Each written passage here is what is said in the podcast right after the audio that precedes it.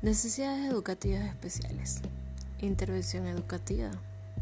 Recursos didácticos para utilizar en clases virtuales.